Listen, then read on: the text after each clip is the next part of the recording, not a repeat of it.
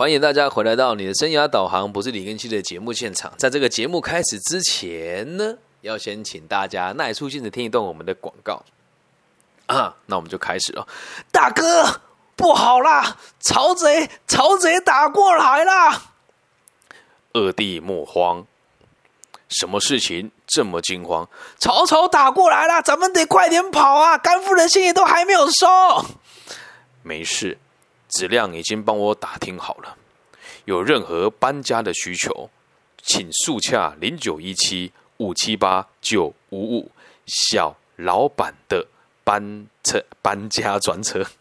小老板搬家专车是由这个我们中部在地青年所共组的一个小团体，只要八百元就可以开始出送，帮您服务。如果各位像我一样有随时。被曹贼攻打的需求，马上要带上妻小离开，请速洽零九一七五七八九五五小老板搬家专车。OK，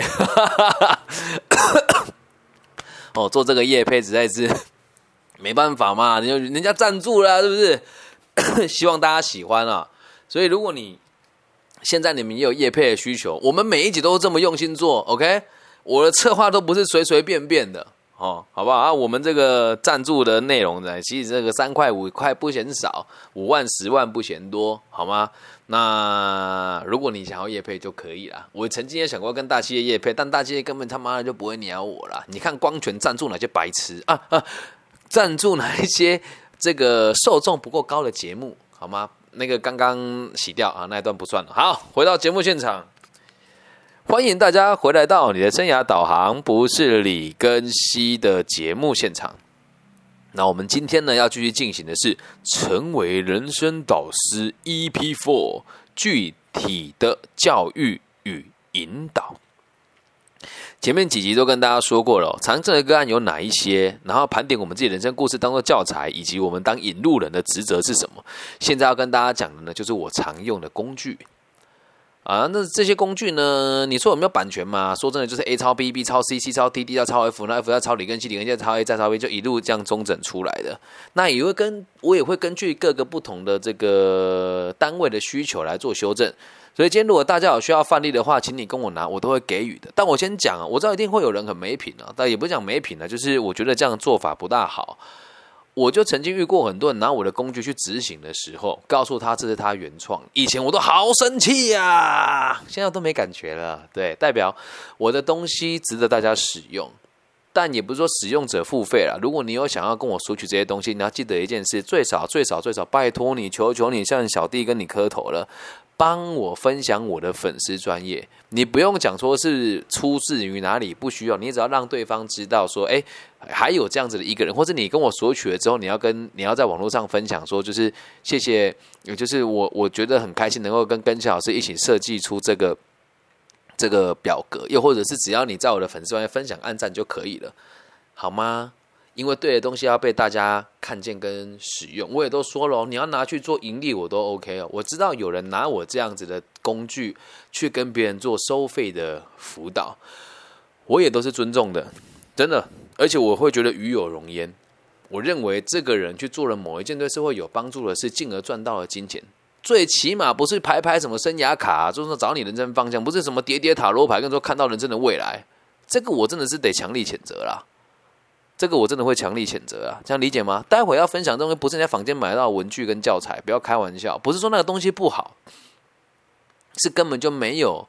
如果你是初阶入门的工作者，可以用他们的工具啦。那如果你今天接下来觉得你自己本身也已经是业界的一些，不要讲专家，就真的比较经验的人了。以下这个工具呢，可以提供给大家用。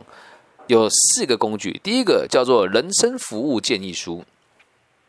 然后第二个呢，叫做职涯规划书；第三个叫生命故事书；第四个叫情书。那我必须得非常感谢静宜大学，就是他们这有一部分的这个灵感是取材于静宜大学的这个教材当中哦。然后也是综合了各家所学，然后有一部分是来自于修平科技大学，然后有一部分是来自于东海大学。啊，我会这么讲的顺序是因为，嗯。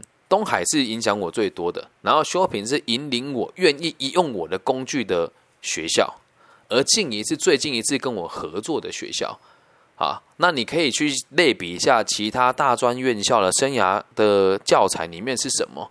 咱们不做评断，但我只能说，我李根熙行不改名，坐不改姓，做这套东西我从来都没有收钱，而且也确实影响到了很多人去就业。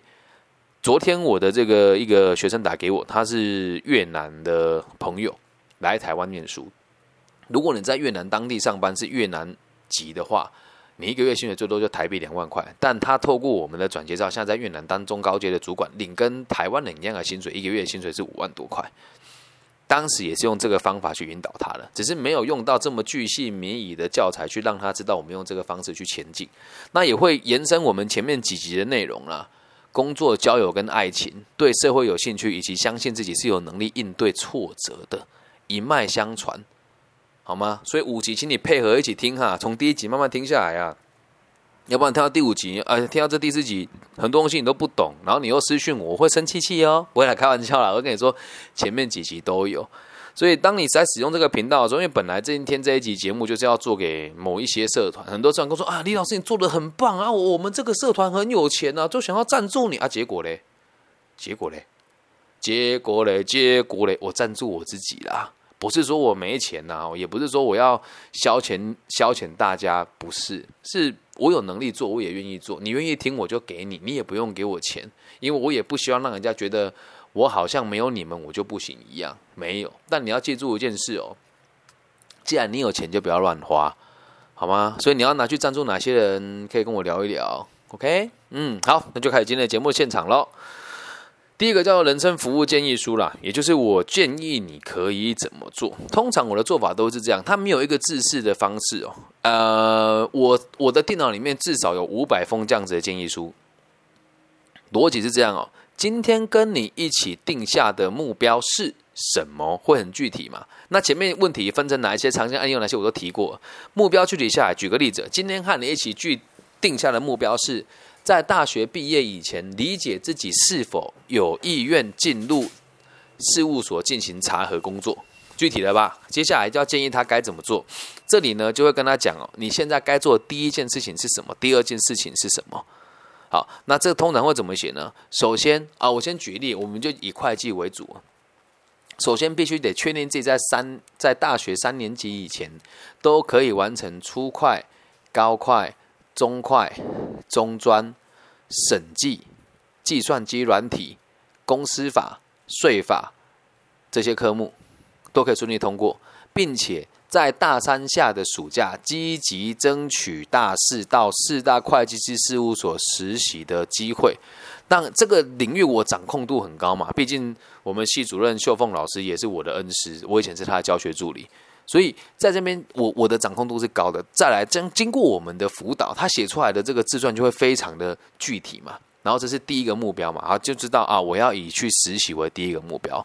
在第二件事情是，透过每一次在审计课程当中所阅读的公报，然后拿去问正在这个事务所担任 Level One 或 Level Two 的学长姐，问他这个目前在查核现场用不用得到。那如果一二年级学长跟说用不到的话，你就好好考试就好，因为那它是以后你当组长之后才会学到的东西，所以就应付考试。那如果今天是学长姐用得到，比如说中快的四栏式银行调节表，这时候你就要去问他说：“那实务上真的会这么做吗？”因为考试跟实务上真的有一点落差，你要更理解，成绩好不代表会上班，成绩烂也不代表就不会上班。这能够理解吧？在第三件事情是，一定要把你外语能力给学好，因为在事务所，如果你真的以后万一想要待下来的话，事务所就肯定要爬到呃，一定要有这个外语的认证，才办法爬到合伙人的位置。所以在闲暇之余，得把语言学好。在第四个目标是，如果这个东西你都愿意的话，你得去想有没有可能要搭配考会计师，或是考这个所谓的公务人员的考试，得跟你的爸爸妈妈沟通。第五件事情是，赶快跟你的男女朋友讲清楚。老娘我老子我毕了业之后就是要去事务所历练，成为一个六亲不认啊，不 成为一个 没有太多时间休闲的存在。所以希望你可以支持我，在下一件事情是都得就得去做出具体的这个履历自传，还有趁这个时候多参加事务所的盘点，让这边的主管看到你的次数多那么一些些。这个叫具体的人生服务建议书。现在的目标是什么？我该怎么做？现在的目标是什么？我该怎么做？而通常这个目标呢，就是软性的。什么叫软性呢？还没有具体到有一份职务，这个叫软性的。又或许是我想要到某个地方去上班。好，那如果今天是我想要到某个地方去上班的话，你得先了解这行业的类别是什么。今天如果不不讲行业类别，我们就讲一个。随便一个职位的一个笼统的做法，就是得先看他所设定的职务是否存在。在台湾，这样的孩子都被带坏，都说我要做 PM，PM 是什么？就是跨部门管理的这个专案经理人而已啊！你才大学毕业当什么 PM？不要跟我开玩笑，这个词也是最近被人家搞出来。他说我要当专案管理师，还有一张证照，不要开玩笑了好吗？网络上讲的东西不大能听呐，懂吗？哦，我要去当这个有有这个世界观的中高阶管理工作者，也不是不行啊。但网络上那些不敢具名的人，他讲的话是真的吗？不可能啊！所以我们要先带他们了解事实是什么。所以这个服务建议书里面也有可能是搞清楚某某人所说的话是否是真的。很多人在那一天就那个选说：“老师，我也想做 YouTube 和 You，我也想做这个 Podcast，做这个播客的直播主，好像很赚钱一样。我看那个某个节目，那个什么全台前几名说一个月可以赚八十几万，是真的吗？”那这是我懂的领域嘛？我说你要去想哦，啊，这个有时候在跟大家谈说怎么样怎么样分析给他听嘛。这时候我说，那你也不能直接泼他冷水，说没有关系。那我们要去看这个职缺是否存在。好，那如果以这个职缺的话，就不要讲卡 parks，我们讲一般生活工作，你先带他去上网看有没有这些职务。或者给他说，你先回去看这些东西是否存在。接下来针对他们的需求，针对他们的这个公司的职缺，打电话去他们公司问：以我这样的条件进不进得去？好，如果进不去，我该学习哪些东西？打去问呢？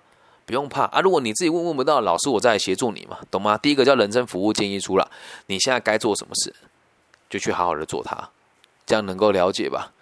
啊，这有人说那个某呃什么 P 叉 P 执照有去上，但没有考证照，因为考。考完不等于会专案，哈，没错啊，我没有说人家不好，没有说人家不好哦，所以这个考照了的这些前辈们，或者是正在当这个评审老师的大家，我也只是提出我的意见，好吗？但我也会推荐我的学生去考，才怪啊！没有开玩笑啦，会啦，还有我要学习还是会去啦，所以大家不要不要那么对立哈，真的不需要，因为我最近做这一支节目，其实很多人就跑来问我，比如说。你现在是不是要让我们难看呢？我们就是靠这个过生活的，我们偶尔还要帮人家做做督导，教他们做生涯规划啊！你都做不用钱的，那我们面子往哪摆？我说老师，你不要这么说啦，我这个真跟你怎么比？我们这是廉价，所以免费，你的是专业的啊！啊，你说我讲这句话是酸他还是酸我自己？那就看他的内容是什么了，才能够理解哦。我没有要树立敌人的意思哦，但你要知道，我自己也是这么一步步走过来了，我也会常常定期写我的人生建议书啊。人生服务建议书，像我现在该做的事情就是如何让我的女儿能够跟我有更多的相处时间，然后我要如何在这个台湾慢慢的解封的状况之下，一天工作演讲，光是演讲就六七个小时的状况下，我要如何维持我节目的高产出，还有还要打扫我的那个家里的所有的家务事，我自己也会写这些东西啊，所以不只是给学生了哦。我们自己也要定期做这个盘点。再第二个叫做职涯规划书，有像小叮当吗？还是不像？职涯规划书其实很容易哦。这个东西我们也是故意讲的比较大一点点啊。如果你真的要说的话，它就是一个针对一个职务里面具体的短中长的目标。喝个水，喝个水啊。假设又是一个假设，今天有一个孩子，他说：“我想要。”我想要在大学毕业之后去世界级的大集团担任管理工作者。这时候，什么叫做生涯规划书呢？这个就是呃，职涯规划书，就是你已经假设他毕了业之后该做的规划了，而不是这个此时此刻的当下，理解吧？所以通常呢，都会分成短期、中期跟长期的目标啊。那简单来说呢，就是所谓的目标专案跟任务。啊，假设他是未来是想要当这个管理工作者嘛，这当然不会是第一份工作就当管理工作者啊，对吧？绝对不可能嘛。所以呢，第一件事情就是要先从储备干部开始准备起。储备干部，什么是储备干部？我应该不用做介绍吧？我应该不需要啊。如果你不知道，你在私讯我，不想浪费时间解释什么叫储备干部啊。那这时候呢，短期目标就是。假设我真的能够录取嘛？不管哪一间公司，到时候有明确的职缺的话，我们再来做职务的内容。OK，好，那我举我我要举例子嘛？算我们讲笼统的做法了哦。短期目标是希望自己的逻辑上都是一样的哦。就是针对他的某一份职务，你也可以，你也可以去想一想，你的公司的，诶，你的公司的员工或是你自己的部署，现在针对于他准备刚进来的年轻人，你会怎么建议他做规划？也就把一样的逻辑分享给这群年轻人啊。短期目标是希望自己可以独立作业。在不需要经过别人的协助，可以独立完成上司交办的事情。同时，专精目前所属部门的一切行政事务，并且熟练的使用当地使用的语言。短期目标够具体了吧？在中期目标，期待自己在专精这个部门以后，能够持续到不同的部门去历练。成为一位有能力随时补足到企业缺口的集战力人员，并且能够熟悉的使用目前厂区分布的所有地区的语言，或者是初步入门的使用。再来是长期目标嘛，就是我们刚刚讲的那个，希望自己能够经过这几年的学习，累积足够的经历。成为一位有能力跨部门、跨事业体、跨文化的中高阶管理工作者，在此长期深耕发展，这个就叫做职涯规划书，理解吧？但这边其实我们还可以做到很细啦，哦，就是呃，比如说带他去盘点他的证照啦，哦，或者是带他去看他之前大学有参加过哪一些社团活动啦，又或者是他有去哪个地方游学过啊，等等等等的。那这个在这个职业规划书里面，我们就可以去做融通，哈。什么叫做融通呢？呃，有机会再跟再做一集，跟大家讲履历自传该怎么写。因为这几集并不会教大家如何写履历自传。如果你要听的话，去听我的这个节目里面，我有教大家该怎么写。但是我是教人家直接写，而不是教别人怎么教别人写。那如果你们有兴趣的话，假设这一集的节目真的听的人很多，有在回复我说：“哎，我觉得你引导方式很好，我就会再做一集如何教别人去写履历自传。”这样了解吧？这个叫职涯规划书，方法很多种啦。因为你我们在对带他做这个短中长、短中长的目标的时候，我们也会在做一件事情，就是盘点他目前的能力。就诶，老师，我以后要怎么办才有办法去达到这个主管的要求，独立完成的作业事项呢？那你一定要 Word、PowerPoint、PowerPoint、Excel 都一定要会用嘛，对吧？这些能力肯定要有嘛。啊，比如说你要去这个越南上班，只要懂一点越南文或者英文还不错吧，对吧？那比如说你未来要到大陆去工作，你肯定也要对那边的软体能够熟悉使用啊，比如说网易云啊、QQ 啊、微信啊等等的，就可以很快就进入状况。这样能够明白吗？也可以趁这个机会去盘点他过去所学过的东西，然后去筛选哪些是有用的，哪一些是业主需要的。这样能够理解吧？这个叫职涯规划书。在下面那个叫生命故事书哦，生命故事书也是我很多会来找我长期学习的朋友，我会引导他做的部分哦。就是我会想要听你写下你人生最精彩的一段故事，又或者是去写一写你从小到大的一个小小的传记。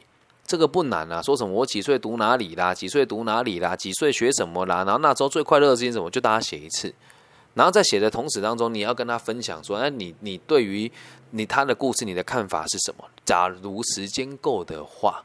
可以带他去写这个生命故事书。如果拉到我们的这个年纪大一点，或是来协助你，或者是你协助刚刚已经开始要这个出社会了，或是已经工作一阵子的人呢，就可以趁这个机会去了解他每一份工作的就业的动机跟离职的动机，理解吧？在某一些台湾的大学里面，就会在他们入学的时候教他们写生命的故事，然后用抒情的方式去撰写，然后去理解自己生命的。这个冲击对自己的人格现在造成哪一些可能的影响？好，这也是心理学上的一个根据，叫早期记忆跟这个我们记忆里面的基模都是有迹可循的，理解吗？所以这个就是比较深入人才会去做了哦，叫做生命故事书，请他写一段他的生命故事，然后跟他聊聊，那他的感觉是什么？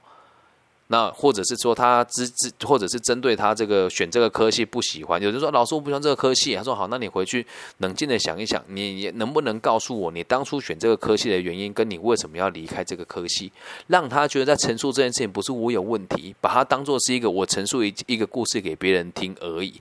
我确实是需要帮忙的，但我透过陈述能够理解自己更多，而你也要试着在他陈述这个生命故事的历程当中，去找到你觉得可以去改变他某些认知的地方。这样能够理解吗？这些东西都写完了之后，你再去听我那个履历自传该怎么撰写那一集，你大概就会知道该怎么带孩子去写一份履历自传。履历自传最多大概就五百字到八百字左右而已。可是这么多东西要整理出来，就得透过这些东西一步一步的去引导他写出来啊。这样大家能够明白吗？那我大概讲一下履历自传，就是家庭背景，然后学历经历、未来规划跟重点整理。好吗？所以我们在写家庭背景的时候，也可以透过生命故事书 来理解我们要怎么写才会更加的适当。那也不要打流水账啊。那至于这段怎么写，有机会再跟大家谈哦。然后最后一个叫做情书，情书不一定就是爱情而已哦。情书是，这是我接下来在东海大学如果有成功开课的话会做的事情，就是在我们上述这些东西写完了之后。你会理解到自己最重视的重要的他人是谁，有可能是男女朋友，也有可能是爸爸妈妈。你要告诉他，我接下来在大学的近期这几年，我的规划是什么？毕了业之后，我要做什么工作？我又会怎么样去落实它？然后再到我从小到大发生过哪些事情？很感谢你们的存在跟你们的帮忙。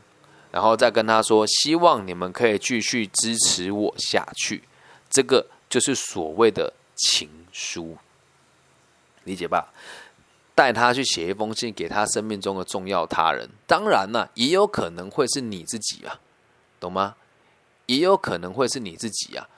然后会有人说，呃，生命故事的架构基本上它没有一个架构在，都是看你怎么去引导他。那如果是我在引导的话，通常我都会说。嗯，那今天我们见完面之后，下次来，我希望你可以跟我讲一个你生命当中最悲伤的故事。嗯，这个你说啊，我们又不是搞心理学的，你不是说我们这个做生涯规划需要做这个吗？我们理解他悲伤的故事的原因也只有一个啊，就是那他会怎么面对挫折？如果你今天你觉得他问题是这个议题的话，就得这么做嘛。那你如果觉得他是一个动机很强但规划都不清楚的，你可以叫他说去写一个。呃，跟工作相关或者跟决策相关，你最后悔的故事。而这里面的生命故事本来就没有一个正确或者是百分之百能够融通的做法，这样能够理解吗？所以这个里面最没有架构就是生命的故事书啦。但是我可以分享其他人的做法，是他会写一岁到哎，这个一岁到哎国小哎，这个小学以前，对，小学以前。他们会讲小学以前，然后再到初中到高中这六年，然后再讲大学到哎开学到现在这一年，你的想法是什么？你最开心的是最难过的是最难忘的事是什么？也可以带他这样子去写出来，只是这样就比较笼统一些些啦。但我个人是比较喜欢，也比较倾向于是可以带领大家从头到尾去，哎，从这个对症下药的方式来论述自己的生命故事。OK，那情书的部分呢，它也是有个架构在。情书的部分就是我打算做什么事情啊，我也把你放在这个蓝图里面，然后我希望我做这件事情的时候呢，你可以支持我。最后的最后，是我感谢你，我感激你，我也希望你可以陪伴我一起达成这个目标。而我工作就是为了能够和你继续相处，还有给予你更好的生活。从头到尾一套组合拳打下来，让他知道自己对社会是有帮助的。而在中间，我们提到那个短中长的目标，就可以更明确的让对方知道。假设你自己对这个领域是了解的，你就会发现，确实都得对部门、对公司有帮助，我们做这件事情才会有意义呀，懂吗？啊，什么叫有意义、有帮助？就是我对这个社会有贡献。那这个短中长的目标，让他写下来之后，也会有一个重点，是让他自己能够知道，本来就会遇到困难，先打预防针嘛。那用人生的服务建议书就就可以理解我最近的生活该做哪些事。这里还有很多软性的东西，我再补充一下。作息不正常怎么办？一天一天的提早睡十五分钟，调到作息正常为止。说啊，我没有办法，你就那一天晚上不要睡，跟到明天早上一整天也不要出门，就在家里看书、打电动都无所谓。到晚上十点再躺下睡，你不可能再作息不正常。如果都做不到呢，就代表你没有那么想要追求这个目标，也不需要去强迫他了。在自律能力怎么培养哦？一个礼拜比一个礼拜进步，一个礼拜最少运动三天，记录下来。如果你做不到，你跟我不一样，你不是生长者，但我是哈，我离右膝盖现在是不能动的，我都做得到，你做不到，那就不用来讨论，就不要跟我讨论这件事情了，因为不自律也无所谓，这是追求卓越跟追求精英的做法，了解吗？那初等会计学不好怎么办？学呀，学呀，不会怎么办？问我啊，或是你就可以去教他啊，不要给他任何的借口跟机会来逃避他自己该负担的责任。所以写下这个生涯呃，这个人生服务建议书有一个很重要的重点哦，请大家这个一定要记起来哦，一定要问他：我们这个建议对你有没有帮助？你愿不愿意做？跟你做不做得到？这三件事情是最重要的哦。我相信很多现场的听众朋友，或是现在也在听这个节目的的好朋友们，你们都有听过我讲过这些话，对吧？那如果你真的之前有听过我讲这些话的话，等我这几集上架了，麻烦你帮我分享出去，好吗？我知道有很多人也都是这样一步一步走过来的。今天不是说我要帮自己打广告，是打知名度哈，没有，是要让这一群接下来愿意学习如何去引导别人的朋友、师长、前辈，甚至是教授们，能够理解这个东西是有人使用的，请他们不要再认为那一些。什么专家啦，什么什么什么教练啊，买广告那一群人的工具是能有那么扎实的效果？我个人认为很难呐。啊还有个奇怪的谬论哦，你就会很常看到心理师在讲生涯规划啊，这个我也没有什么意见啊，只是心理是怎么考的，大家去理解一下，不是要否定人家，而是如果你今天的目标是考心理师的话，那绝对没有问题啊。他们连粗快人资管理学。都不理解，而需要去很多学校讲生涯规划，但起码他们对这个教育是有观念。还有一种人更也不能讲糟糕啦，公司根本就没有银灯，或者是资本而言有资本的，但根本就没有在营运，然后自称是执行长啊，很奇怪哦，还是很多课可以讲哦，看起来是这样很漂亮啊，这样啊很厉害啊，穿西装打领带啊，对吧？但我也希望大家能够把这一集分享给他们听啊，我希望他们可以指正我。对如果我做的不够好，你们可以教我。不说你们是教育者吗？我愿意学习啊。但我提出我的想法的时候，也希望你们能够理解。反正我也不去，我也不去侵犯你们生活的权利。但是如果真的有用的话，也请你听一听，能够给予我一些建议，这样能够理解吗？就这这些这几个工具，绝对不是说你在外面看那种坊间的书啦，什么带你写一写看一看啊。不过我确实也有依照这个逻辑写出了一本书。如果你有想要的话，之前我有在网络上发售过一次了啊。那也不是说非得要跟大家收取费用不可，就是如果你要的话，哈，你要的话，你就是跟我讲说你需要，我会把这个链接给你。啊，那这个也不能讲说自外财产啊，你自己觉得说你要给我什么回馈啊，或者要帮我做什么，你得拿一件事情来跟我交换，我就会把这本书的书稿分享给大家。当然一定会有错字，我是有过动症的孩子，你也不能奢求我到每一件事都做到非常完美啊，这样理解吗？好，那以上就是这一节的全部的内容哦，跟大家讲我常用的这个具体的教育的工具，还有如何去引导大家怎么用这些东西去带大家理解这些事情。那如果你是大陆区的朋友，帮我在网易云的。频道下面留言啊，我都会一一回复。那如果是害羞的朋友，想要叫我微信号，我的微信号是 B 五幺五二零零幺。大陆以外的朋友呢，用你常用的搜寻引擎搜寻我的名字，我叫李庚希，木子李，甲乙丙丁戊己庚辛的庚，然后王羲之的羲。希望大家可以在各个平台帮我留言，还有推播我的频道。希望能够在近期爬上台湾心理类型的前五名啊，影响到更多人，让大家都可以过更稳定的生活。那也希望大家能够把这一集送给你周遭的有愿意想要协助年轻人的长辈了啊。那如果没有意愿就不要听了，你听了也觉得烦，你也觉得我是个理想主义者，我都知道，对我都知道，但没有关系嘛，世界就是因为不一样才有趣啊。还有在这边跟大家讲，你对下一代没兴趣都没有关系，我会替大家来保护下一代啊！你不要以为下一代跟你没关系哈。如果你现在是五六十岁，现在就是身上还有大笔资产的，你觉得现在已经开始退休了，每天吃香喝辣了。如果台湾的下个年代没有实质能力的产出跟经济的收入，我就问你退休金从哪里来，好吗？所以，我们讲这个。一个地区的兴衰大任哦，匹夫有责。那如果你也愿意的话，也希望更多人可以贡献你的所学给社会的下一代，让社会可以更加的安定。